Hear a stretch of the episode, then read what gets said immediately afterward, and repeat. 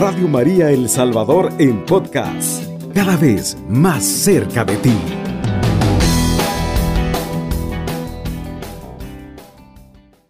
Muy buenas noches hermanos, que la paz del Señor esté con cada uno de ustedes. Sean bienvenidos a su programa Tocados por la Misericordia de Dios, en el cual vamos a compartir el tema Los enemigos de la fe. Y lo vamos a dar en dos partes. Hoy vamos a avanzar lo más que podamos hablando de los enemigos de la fe. Y el siguiente programa, dentro de 15 días, vamos a hablar la segunda parte. Porque es bien importante enfocarlo desde qué es lo que nos afecta a nosotros en nuestra fe como cristianos católicos, pero también aquellas cosas que hay en nosotros y que decimos ser hombres y mujeres de fe, pero que transmitimos quizás cosas negativas a los demás. Entonces ahora vamos a tratar bajo la luz del Espíritu Santo que Él nos va iluminando para poder comprender cuáles son los enemigos de la fe, los que me afectan a mí, los que afectan a la iglesia, los que afectan a aquellos que nos rodean. Pero para eso, hermanos, vamos a pedir la invocación del Espíritu Santo con la oración del cardenal Verdier y todo lo vamos a hacer en nombre del Padre, del Hijo, del Espíritu Santo. Amén. Oh Espíritu Santo, amor del Padre y del Hijo, inspírame siempre lo que debo pensar, lo que debo decir, cómo debo decirlo, lo que debo callar, cómo debo actuar, lo que debo hacer para la gloria de Dios, para nuestro bien y el bien de las almas y mi propia santificación. Espíritu Santo, dame agudeza para entender, capacidad para retener y método y facultad para aprender, sutileza para interpretar, gracia y eficacia para hablar. Dame acierto al empezar, dirección al progresar y perfección al acabar. Mamita María, Reina de la Misericordia y Esposa del Espíritu Santo, nos ponemos en tus manos maternales te pedimos que nos ayudes a comprender el mensaje que compartiremos y que seamos capaces de ponerlo en práctica, siendo canales de la misericordia e instrumentos de bendición de tu Hijo Jesucristo. Amén. Muy bien, mis queridos hermanos, como les decía, el tema que vamos a compartir en esta noche que el Señor nos permite y nos regala de vida se llama los enemigos de la fe. Y mis queridos hermanos, en varias ocasiones vemos en los evangelios que el Señor Jesús pregunta, le pregunta a quién va a recibir un milagro. La palabra crees. Cuando Jesús va a hacer un milagro y, y, le va a hacer un milagro a alguien, lo va a sanar, va a hacer algo, le pregunta, ¿crees? ¿Crees que te puedo sanar? ¿Crees que te puedes sanar? Y es algo bien importante porque esto nos recuerda que la fe es una plataforma sobre la que Dios actúa, que la fe es una base en la que se manifiesta el poder del Señor. Por eso, mis queridos hermanos, el enemigo procura con la duda, derribar la fe del cristiano. Siempre Jesús le preguntaba a los enfermos, a aquellos que estaban necesitados de un milagro, si creían.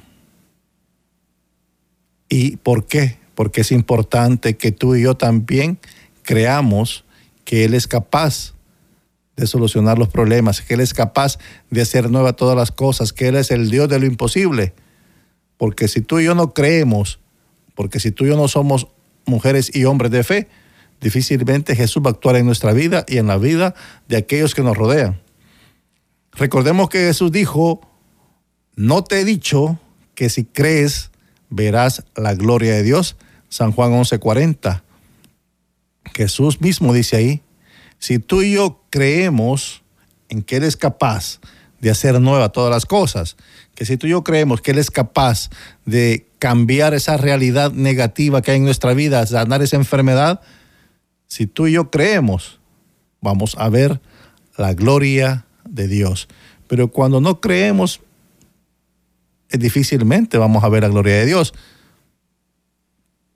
¿Y por qué a veces no creemos? Precisamente porque están esos enemigos de la fe que nos hacen dudar que nos sembran miedo y tantas cosas que no permiten que nosotros creamos al 100%, que nuestra fe sea plena en Jesús.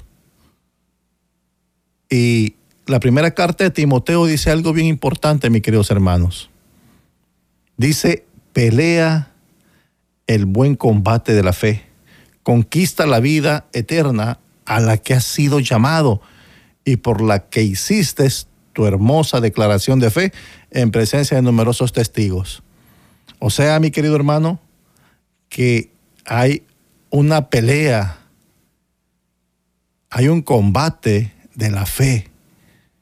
Y el enemigo es el que está muchas veces sembrando tantas cosas en nuestro corazón y en nuestra mente para que nuestra fe decaiga, para que dejemos de creer en aquel que todo lo puede. Y es bien importante, hermanos, que tengamos claro eso. Dice, dice la palabra de Dios que tu lucha y mi lucha no son con fuerzas humanas, sino con fuerzas sobrenaturales del mal. Pero, mis queridos hermanos, Dios nos da las herramientas y los medios para que podamos vencer esos enemigos que muchas veces vienen a minar nuestra vida de fe y por lo tanto, cuando nosotros estamos decaídos en la fe, transmitimos también esas enfermedades, esos virus a aquellos que nos rodean, a nuestros familiares, a nuestros hermanos de los grupos de oración, en las asambleas, en la misa, donde quiera que andamos, andamos, andamos transmitiendo también esos enemigos. Ahora, mis queridos hermanos, ¿qué dice la palabra de Dios y el catecismo de la Iglesia Católica sobre la fe? La carta a los hebreos en el capítulo 11, versículo 1, creo que todos lo conocemos perfectamente, lo que dice. Dice que la fe es como aferrarse a lo que se espera. Es la certeza de cosas que no se pueden ver. O sea, la fe es aferrarse a lo que no se espera. O sea, tenemos, es algo que va más allá de lo lógico. Es algo que va más allá y que para muchos es ilógico pero para todos aquellos que caminan, a todos aquellos que siguen a Jesús de Nazaret, aquellos que siguen a aquel Cristo que fue crucificado y que resucitó entre los muertos, tenemos la certeza de que todo puede ser posible, porque Él venció a Satanás en la cruz. También dice la carta a los Hebreos en el capítulo 11, versículo 6, pero sin la fe es imposible agradarle, pues nadie se acerca a Dios si antes no cree que existe y recompensa a los que lo buscan. O sea, algo bien importante, sin fe es imposible agradar a Dios. O sea, aquellos que estamos dentro de las parroquias, de las comunidades, de los grupos o que estamos en nuestras casas, es algo bien importante no solo ser activistas, no solo hacer las cosas porque ahí me siento bien, porque es bonito, porque hay gente buena, sino hacer las cosas por fe. Acercarnos a Dios por fe, porque creemos en un Dios de amor, en un Dios de misericordia, en un Dios de perdón, en un Dios de justicia. Entonces, mis queridos hermanos, la palabra de Dios dice que la fe va más allá de lo, de lo que es lógico para la mente humana. Que la fe es tener la certeza de que todo lo podemos lograr cuando Cristo está con nosotros. Y tenemos claro también lo que dice la palabra de Dios, que si somos mujeres y hombres sin fe, difícilmente vamos a agradar a Dios y difícilmente vamos a lograr quizás llegar a aquellas metas que nos hemos puesto, porque lo estamos haciendo solo humanamente y no con la fe puesta en Dios. Ahora, el catecismo de la Iglesia Católica, en el numeral mil, perdón, el numeral 166, Catecismo de la Iglesia Católica numeral 166 dice, la fe es un acto personal, la respuesta libre del hombre a la iniciativa de Dios que se revela. Pero la fe no es un acto aislado, nadie puede creer solo, como nadie puede vivir solo. Nadie se ha dado la fe a sí mismo, como nadie se ha dado la vida a sí mismo. El creyente ha recibido la fe de otro, debe transmitirla a otro. Nuestro amor a Jesús y a los hombres nos impulsa a hablar a otros de nuestra fe. Cada creyente es como un eslabón en la gran cadena de los creyentes. Yo no puedo creer sin ser sostenido por la fe de los otros y por mi fe yo contribuyo a sostener la fe de los otros.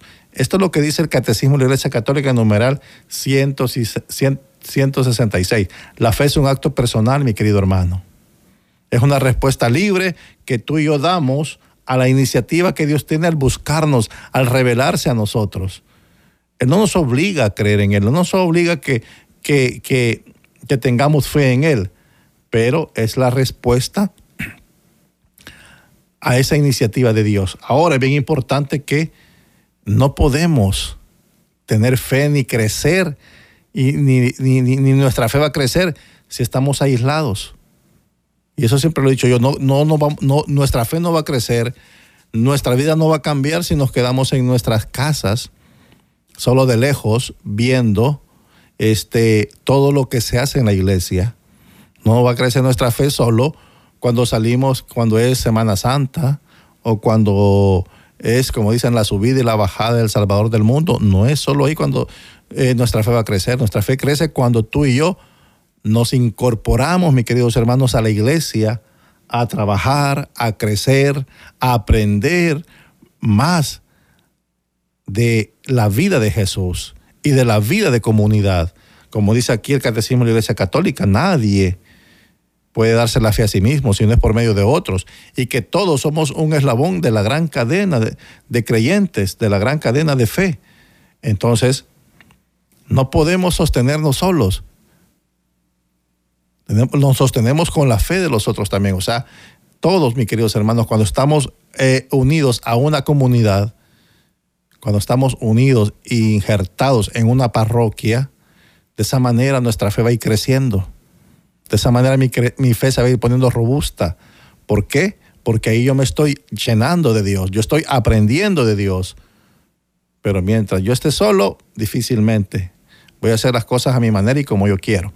Ahora, en el Catecismo de la Iglesia Católica, en el numeral 1814, dice que la fe es la virtud teologal por la que creemos en Dios y en todo lo que Él nos ha dicho y revelado. Y que la Santa Iglesia nos propone porque Él es la verdad misma. Por la fe, el hombre se entrega entera y libremente a Dios. Por eso el creyente se esfuerza por conocer y hacer la voluntad de Dios. Dice la palabra de Dios en Romanos 1, dice, el justo por su fe vivirá. La fe viva actúa por la caridad, mis queridos hermanos. Y eso lo dice Gálatas 5, 6. Ahora, ¿Qué nos dice el Catecismo de la Iglesia Católica en numeral 1814? La fe, mis queridos hermanos, es una virtud teologal. Ahora, es bien importante que tengamos muy claras estas palabras que nos dice el Catecismo. Por la fe el hombre se entrega entera y libremente a Dios. La fe no crece de la noche a la mañana. La fe eh, no va a crecer hoy porque eh, estoy acá, ya mañana voy a, voy a tener una gran fe. No, la fe es un proceso que va poco a poco también creciendo en nuestra vida. Pero más que todo, como yo digo, cuando nos comprometemos, cuando estamos dentro de la iglesia. ¿Sí? Y, como dice aquí, esa, ese, ese, ese don, ese fruto, esa virtud, Dios también la deja en nuestra Santa Madre Iglesia, porque a través de nuestra Santa Madre Iglesia nuestra fe va creciendo. El Catecismo de la Iglesia Católica en el numeral 1815 dice, el don de la fe permanece en el que no ha pecado contra ella. En el Concilio de Trento, en el numeral 1545. Pero dice, la fe sin obras está muerta, privada de la esperanza y de la caridad. La fe no une plenamente el fiel a Cristo, ni hace de él un miembro vivo de su cuerpo. Ahora, mis queridos hermanos, antes de irnos a una pausa, podemos meditar cómo está nuestra fe. Si realmente nuestra fe es auténtica y verdadera, si nuestra fe está realmente unida a Cristo o si mi fe está vacilante, si mi fe ha decaído en estos, en estos últimos tiempos, porque hoy es el día en el que nosotros podemos empezar a ver cuáles son los enemigos que hay en nuestro interior y que están deteriorando nuestra fe y que están haciendo que en lugar que yo me acerque a Dios, me aleje más de Él. Vamos a una pausa, mis queridos hermanos. Cubriendo todo El Salvador. Radio María, 107.3 FM. Mis queridos hermanos, estamos en su programa Tocados por la Misericordia de Dios, compartiendo el tema Los enemigos de la fe. Y pues veíamos anteriormente eh, cuál es, qué es lo que dice la palabra de Dios y qué es lo que dice el catecismo de la iglesia conforme a lo que es la fe. Es una virtud teologal, es un fruto del Espíritu Santo, es un don, el cual el Señor nos lo da, mis queridos hermanos, pero depende también de nosotros eh, alimentar esa fe, eh, abonar esa fe para que nuestra fe crezca y se mantenga firme siempre. Pero tal vez usted se haya cuestionado lo siguiente, mi querido hermano. ¿Por qué no veo resultados de la fe en mi vida? ¿Por qué no veo resultados de la fe en mi vida? Si eso sucede, mis queridos hermanos, con frecuencia es porque puede estar siendo el blanco de algunos enemigos de la fe. Porque a veces nos cuestionamos, bueno, si yo voy a la iglesia, si yo le pido tanto a Dios, si yo voy a misa, si yo oro, pero ¿por qué eh, eh, no me concede Dios las cosas? O a veces vienen problemas, dificultades, enfermedades, virus, todo lo que quiera venir y estamos con miedo, afligidos y, y muchos hasta nos enfermamos porque eh, parecemos que no tuviera, fuéramos mujeres o hombres de fe. Entonces, a continuación vamos a, encontrar pues algunas, algunos enemigos de la fe y vamos a buscar también cómo podemos eh, combatir o cómo podemos vencer, cómo podemos contrarrestar a estos enemigos que nos están dañando, que no me dañan solo a mí, sino que están dañando a toda la iglesia. ¿Por qué? Porque recuérdense, la iglesia católica no es el templo en el que estamos, ese es el templo, ¿verdad? Es la parroquia. Pero la iglesia también la formamos todos, somos uno solo. Y cuando uno de nosotros se enferma, pues transmitimos eso a los demás que están a nuestro alrededor. Ahora, el enemigo número uno, mis queridos hermanos, es el miedo. El miedo es un asesino de la fe. No es fácil entender cómo el miedo puede ser un asesino de la fe.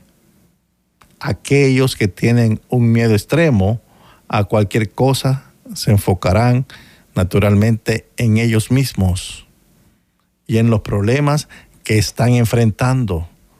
No se aferran o no se enfocan en Dios y su disposición a ayudarlos en su tiempo de necesidad. Estamos pasando momentos difíciles, pero el miedo hace que nosotros quitemos la mirada de Dios y ponemos la mirada quizás en esa enfermedad, quizás en esa circunstancia negativa que está pasando y nos da tanto miedo de que los resultados sean negativos. ¿Por qué, mis queridos hermanos? El miedo hace que nosotros, que muchos, quitemos la mirada de Dios. Hay cosas en esta vida que pueden causar miedo, ciertamente. La vida, mis queridos hermanos, tiene su parte de peligros por accidentes, crímenes, desastres. Eso es muy cierto. Y como seres humanos sentimos quizás miedo o le podemos decir sentimos temor. En la carta que Cristo envió a la iglesia de Esmirna, Él dio un poco de ánimo a aquellos que enfrentan tiempos de temor. Y le dice, la, le dice el Señor la carta, pues ustedes saben, carta escrita por Pablo, pero que es el Señor quien inspira, es Cristo quien inspira estas palabras. Apocalipsis capítulo 2 versículo 10. No temáis ninguna de las cosas que estáis a punto de sufrir. De hecho, el diablo está a punto de arrojar a algunos a la cárcel para que sean probados y tendrán una tribulación de diez días. Sean fieles hasta la muerte y yo les daré la corona de la vida. Si Dios quiere que estemos en su reino, y ciertamente lo quiere, entonces Él es muy capaz de lidiar con cualquier cosa que nos impida alcanzar esa meta. Por lo tanto, mis queridos hermanos, podemos y debemos crecer para tener una fe completa en Él. Eso no significa que debemos buscar su ayuda para superar el miedo debilitante, mis queridos hermanos. Eso significa que debemos buscar su ayuda para que Él nos pueda dar la fortaleza, la fuerza para poder vencer ese miedo. Todo lo que iba a pasar los cristianos de aquel tiempo en, la iglesia, en la iglesia de, de, de, Esmirna, mis queridos hermanos. Ahora si nos dicen a nosotros, miren, nos van a meter presos, nos angustiamos, nos afligimos, nos vamos, no, no, no hayamos qué hacer, ¿verdad? Porque tenemos miedo a estar presos porque empezamos a pensar todas las cosas negativas. Pero mire que aquellos, el Señor, el Señor lo que les dice, van a algunos de ustedes van a ser arrojados a la cárcel para, para que sean probados y tendrán una tribulación de 10 días. Pero ¿qué dice el Señor? Sean fieles hasta la muerte y yo les daré la corona de la vida. Cuando tú y yo enfrentamos las situaciones, las circunstancias que se presentan en nuestra vida con valentía, con fe, mis queridos hermanos, al final de los tiempos esa fe va a pasar, va a crecer, va a estar más robusta y al final de los tiempos tú y yo vamos a recibir la corona merecida, la corona de vida eterna, la bendición, el privilegio de poder estar ante la presencia de Dios. Ahora, mis queridos hermanos, ¿cómo vencer, cómo vencer este el miedo? Primero, Medita la palabra de Dios. Meditar, escudriñar la palabra de Dios. Así es como se desarrolla la fe que expulsa el miedo. La palabra de Dios es la espada del Espíritu Santo. Fíjense que hace poco, pues, mi hijo estaba pasando una situación bastante difícil. Y él tenía miedo. Y empezaba a sentir angustia, empezaba a sentir eh, cosas feas así eh, por la situación que estaba pasando. Bueno, yo hablaba con él y él me decía, mira papá, yo estoy leyendo la palabra de Dios porque también es un hombre de fe. Estoy leyendo la palabra de Dios. Y cuando yo leo la palabra de Dios, todo se calma, todo se vuelve paz, todo se vuelve tranquilidad. Y fueron quizás solo como dos ocasiones que él pudo sentir ese, ese pero ¿cómo lo pudo superar? escudriñando, leyendo la palabra de Dios. Hablar también, mis queridos hermanos, de la palabra de Dios.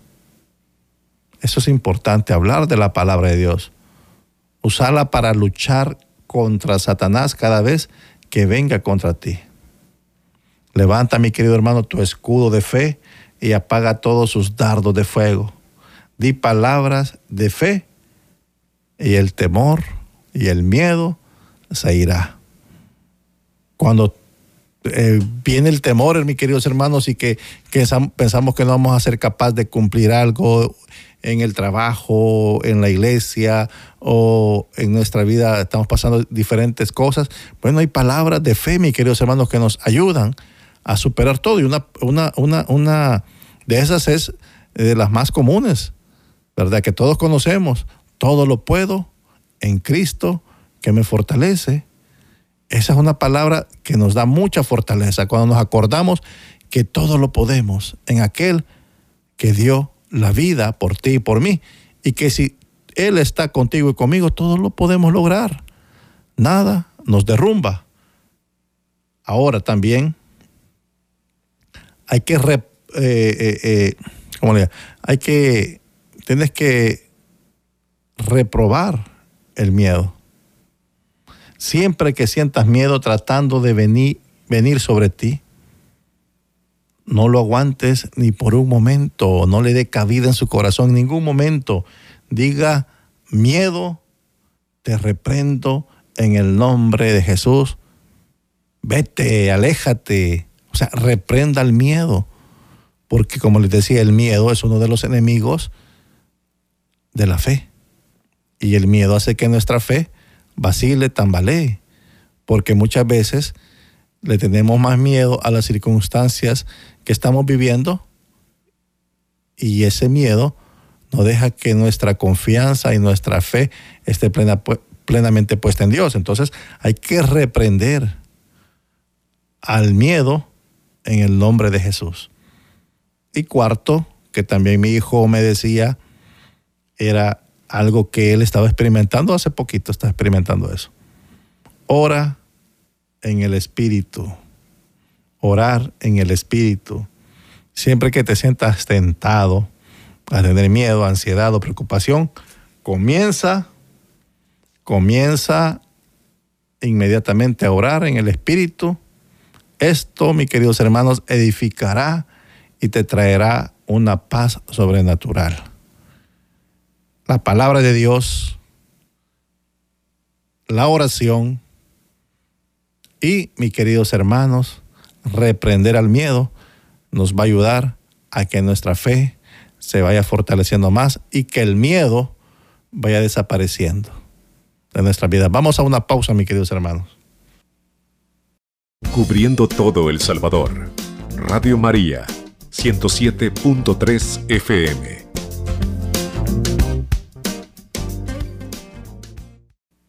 Y el segundo enemigo, mis queridos hermanos, es tener sentimientos de indignación. La culpa, la condenación y los sentimientos de indignidad son los principales enemigos de nuestra fe el diablo siempre vendrá a acusarte y recordarte todas las cosas malas que has hecho. Él es, después de todo, el acusador de los hermanos. Y eso pasa comúnmente, muchas veces pasa en nosotros, eh, en los servidores, de los que estamos dentro de la iglesia, y pasa en aquellos hermanos que no han tenido un encuentro con Cristo, que están fuera todavía de la iglesia, que dicen es que yo no voy a la iglesia porque no, yo muchas cosas malas he hecho y Dios no me va a perdonar. Yo no soy digno de estar en la iglesia, por eso yo no voy. Yo no estoy digno de seguir a Jesús, por eso no lo sigo. Pues si de eso se tratara, mis queridos hermanos, nadie, nadie lo, siguiéramos. Si, si, si, fuera por nuestras propias fuerzas, si fuera eh, nuestra voluntad, si fuera por nuestra propia cuenta, nadie. Pero hay algo bien importante que dice la palabra de Dios, mis queridos hermanos. La Biblia dice que somos la justicia de Dios en Jesucristo. No eres justo por lo espiritual que eres. No eres justo por lo que eres una buena persona. No eres justo porque oras y lees la Biblia. Eres justo porque el sacrificio de Jesús te hizo justo. Cuando crees esto, tu fe es contada como justicia, mis queridos hermanos. Dice 2 Corintios capítulo 5, versículo 21, al que no conoció pecado, por nosotros lo hizo pecado, para que en él nos convirtiéramos en la justicia de Dios a través del, del, sacrificio que Jesús hizo en la cruz, Él pagó tus pecados, mi querido hermano. Él te justifica ahora ¿Qué es lo que tenemos que hacer? Como decíamos, no somos justos por, por lo espiritual que somos, por leer la Biblia, por orar, pero en agradecimiento, en agradecimiento, en hacer que aquel sacrificio no sea en vano, hacer que aquel sacrificio valga la pena, es cuando nosotros nos acercamos a Él. Y empezamos también, mis queridos hermanos, a orar, a leer la palabra de Dios, a acercarnos más a Jesús, hacernos más espirituales. ¿Por qué?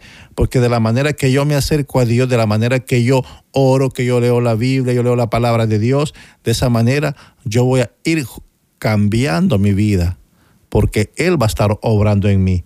Pero eso se pasa, fíjese, hace poco me preguntaban, ¿crees que porque yo me alejé de la iglesia este tiempo y porque yo he hecho cosas que a Dios no le agradan, crees que Él me perdone? ¿Crees que Él me puede dar otra oportunidad para comenzar de nuevo? Pues yo le decía, claro que sí. Yo conozco a un Dios que es un Dios de misericordia, a un Dios de perdón, a un Dios de amor, a un Dios que perdona todos mis pecados. Y ese mismo Dios es el que te va a perdonar y el que te va a dar la oportunidad nuevamente. Porque en mí pasó eso, mis queridos hermanos. Yo estaba en la iglesia, yo era servidor ya de la iglesia, pero como yo había tenido una vida bastante tremenda, habiendo involucrado en muchas cosas que no eran agradables a Él, yo decía, ¿y será que Dios me perdonó? ¿Y será que Dios me perdonó? Era al, al inicio de que yo, yo era, empezaba a servir en la iglesia, a los inicios, es que yo me hacía y me cuestionaba eso. Y cada vez que iba yo iba a confesar el mismo pecado y confesar este mismo pecado porque yo no había comprendido la gran y eterna misericordia que Dios tiene para con nosotros. Y que a través del sacrificio de Jesucristo Él nos regala esa, ese perdón. Él cancela nuestra deuda y Él nos da la oportunidad de ser nuevas criaturas. Y no había comprendido también de que Dios es el Dios de lo imposible, que Dios es capaz de hacer nuevas todas las cosas. Pero ya con el tiempo fui comprendiendo y me di cuenta que tengo un Dios que no es solo Dios, que es nuestro papá. Y como lo dice en el Hijo Pródigo, Él sale siempre con los brazos abiertos a recibirnos para perdonarnos. Por eso, mis queridos hermanos, es importante esos sentimientos que tenemos nosotros de indignación, de que no somos dignos, de que sentimos culpa por los pecados que cometimos, es bueno que hagamos una auténtica y verdadera confesión de nuestros pecados, que nos acerquemos al sacramento de la reconciliación. La reconciliación es el sacramento por medio del cual nos reconciliamos con Dios y nos volvemos a unir al cuerpo de la iglesia ya que por el pecado rompemos la comunión con Él. Para celebrarlo correctamente tenemos que seguir cinco pasos. Examen de conciencia, dolor de corazón, propósito de enmienda, decir los pecados al confesor, cumplir la penitencia para reparar el daño causado por los pecados. Los efectos que nos regala el sacramento son reconciliación con Dios, recuperación de la gracia, remisión por la pena merecida por los pecados, la paz y la serenidad de la conciencia, el consuelo espiritual y el aumento de fuerzas para luchar contra el pecado. Ahora usted me puede decir, hermano, pero es que, mire, yo por circunstancias de la vida yo no puedo confesarme, no puedo ir al sacramento de la reconciliación. Pues ahí, donde tú estás, frente al Santísimo, usted puede doblar sus rodillas y pedirle perdón a Dios de corazón. Y claro, pues esforzarnos al máximo por no seguir en ese pecado. Pero a través de ese momento que usted tiene intimidad y sincerarse con Dios, Él también lo fortalece, mi querido hermano, y Él también lo perdona.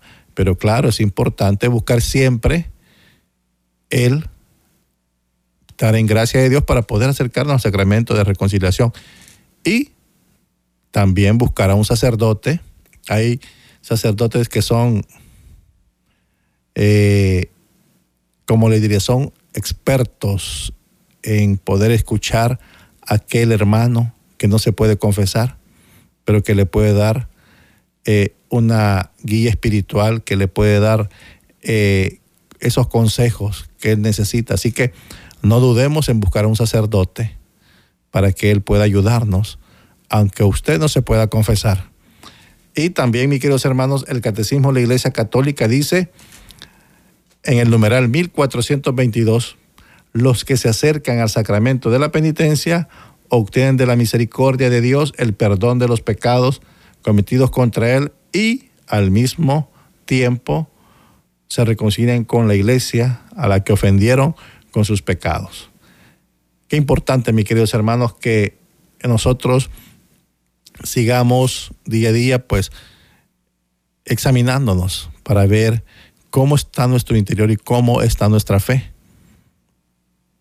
También hay enemigos como el odio, la crítica, la falta de perdón, la falta de amor, que también son enemigos de la fe y que no me dañan solo a mí, sino que dañan a aquel que nos rodea. Pero eso lo vamos a ver en el próximo programa, donde también nos va a cuestionar la palabra de Dios para cómo estamos comportándonos en nuestro trabajo, en nuestro hogar, con nuestra familia, en la comunidad, en la iglesia. Ahora pues, mis queridos hermanos, vamos a ponernos en la presencia de Dios. Lo vamos a hacer en nombre del Padre, del Hijo, del Espíritu Santo. Amén. Papá Dios, te damos gracias por esto que hemos compartido en esta noche, Señor. Te pedimos que nos ayudes a ser conscientes de las necesidades que tenemos, Señor, de poder fortalecer nuestra fe. Muchas veces estamos confiados que porque somos parte de una comunidad o perseveramos en una parroquia, ya lo tenemos todo. Y sí lo tenemos todo porque tú estás ahí, pero necesitamos cambiar, Señor, para que un día podamos compartir esa gloria contigo, Señor. Tener el privilegio, la bendición de estar cerca de ti. Porque dice tu palabra que no todo el que diga Señor, Señor se salvará, sino aquel que haga tu voluntad. Ayúdanos a que nuestra fe sea auténtica y que nosotros luchemos cada día por acercarnos más a ti, que tú eres el amor de los amores, que tú eres ese manantial de agua y de vida eterna. Gracias Señor bendito seas. Mis queridos hermanos, gracias por compartir en esta noche su programa Tocados por la Misericordia de Dios. Cubriendo todo El Salvador. Radio María, 107.3 FM.